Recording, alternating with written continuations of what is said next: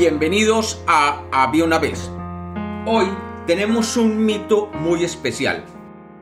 El mito de la creación de los sumerios.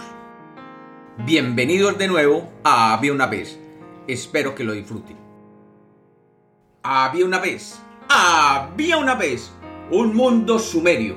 En ese mundo, al principio, solo existía la diosa Namo. La diosa era el mar primordial, que vivía en total oscuridad, ya que no existía la luz. Un día, Namo dio a luz al universo, Anki, el cual reunió el cielo y la tierra en uno. Anki luego hizo al dios del aire Enlil, que dividió el universo en dos, haciendo a An, el dios del cielo, y Ki, que se convirtió en la diosa de la tierra. Enlil y Ki se unieron para procrear un hijo juntos, llamado Enki, que era el dios del agua y el señor de todo el universo. Cuando el mundo estuvo formado, Enki tomó un poco de agua de Namu y con ello creó los ríos Tigris y Éufrates, haciendo que el suelo entre esos dos ríos fuera muy fértil y rico, que le permitiera luego introducir animales en el área. Más adelante nacerían y llegarían otros dioses a convivir en las tierras y las ciudades que se crearían entre estos dos ríos. Uno de estos dioses fue Enlil, quien vivía en la ciudad de Nippur junto a la diosa Ninlil, quien aún era joven y bella. Su madre le había advertido a Ninlil que siempre se bañara vestida cuando fuese a bañarse en las aguas locales, ya que si lo hiciera desnuda, el dios Enlil podría aprovecharse de la circunstancia. El consejo no era en vano, ya que un día mientras Ninlil se estaba bañando, el dios del aire la vio y rápidamente comenzó a asediarla. La núbil Ninlil inicialmente trató de rechazarlo, pero el dios Enlil aprovechó la oscuridad, tomó un bote y acercándose calladamente, la abordó y la violó. La joven se sintió ultrajada y recurrió a los otros dioses para que la vengaran. Y los dioses, llamando a su presencia a Enlil, lo condenaron a vivir en el inframundo.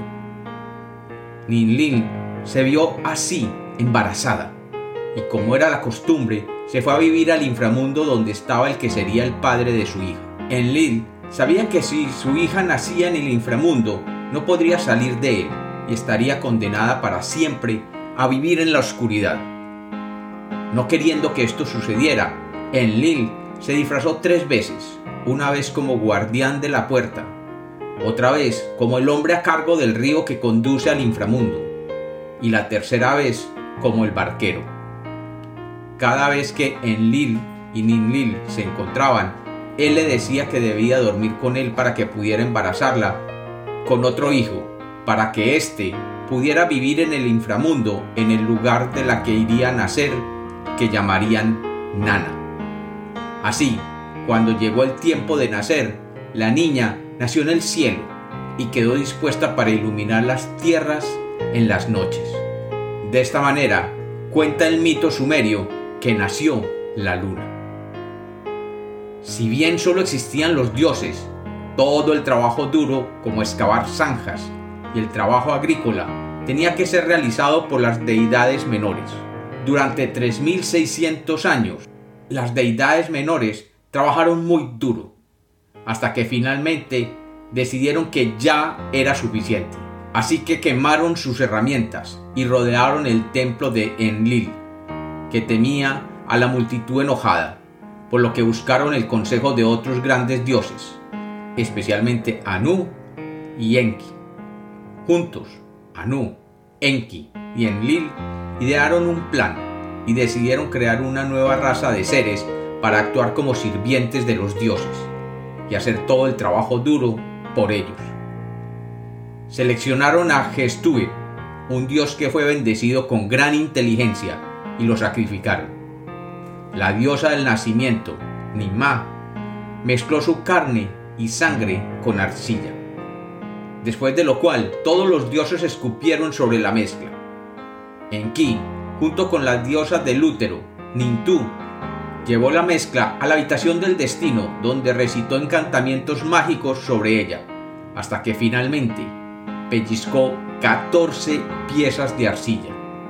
Luego, colocó siete de estas piezas a la derecha, que se convertirían en los hombres, y las otras siete a la izquierda, que se convertirían en las mujeres.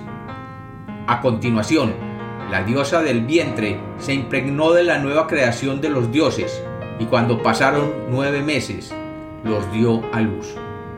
Nimma declaró que a partir de ese día, cuando naciera un niño humano, las celebraciones durarían nueve días, después de lo cual podría reanudarse las relaciones conyugales entre el esposo y la esposa. Cuando el hombre fue creado, los dioses celebraron con una fiesta y mucha bebida. Enki y Nimar, ambos muy borrachos, tuvieron un debate y mientras la diosa del nacimiento declaró que ella era quien decidía que también se formaría cada ser humano individual, Enki respondió que no importaba qué aflicción le otorgara a una persona, él podría encontrar un lugar para ellos en la sociedad.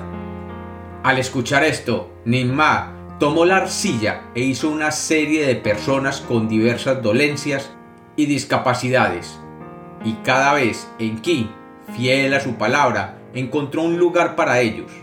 Por ejemplo, a un hombre que fue creado con manos temblorosas, lo convirtió en un asistente del rey. A un ciego, lo convirtió en narrador de historias. A un hombre con tobillos torcidos, le encontró un lugar con los trabajadores metalúrgicos. A una mujer estéril le dio la tarea de supervisar a los tejedores de la reina. A una persona sin genitales masculinos ni femeninos lo convirtió en una ayuda para el rey.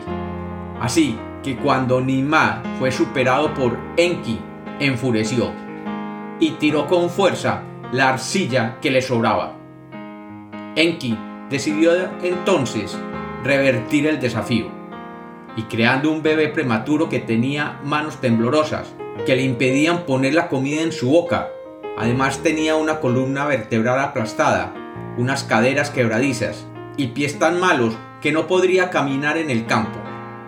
Y el dios principal desafió a Anima a que le encontrara un lugar en la sociedad para su creación deforme, lo que ella no pudo hacer, por lo que maldijo a Enki dándose cuenta de que si las personas nacían así, con demasiada frecuencia, dejarían de adorarla. En un intento por aliviar la ira de la diosa del nacimiento, él le admitió que si bien él podía crear seres, sin ella estarían incompletos, por lo que desde ese día en adelante, Enki y Nima trabajarían juntos en hacer la forma de cada ser humano y además en lograr su ubicación en la sociedad. Y como los cuentos nacieron para ser contados, este es otro mito de había una vez.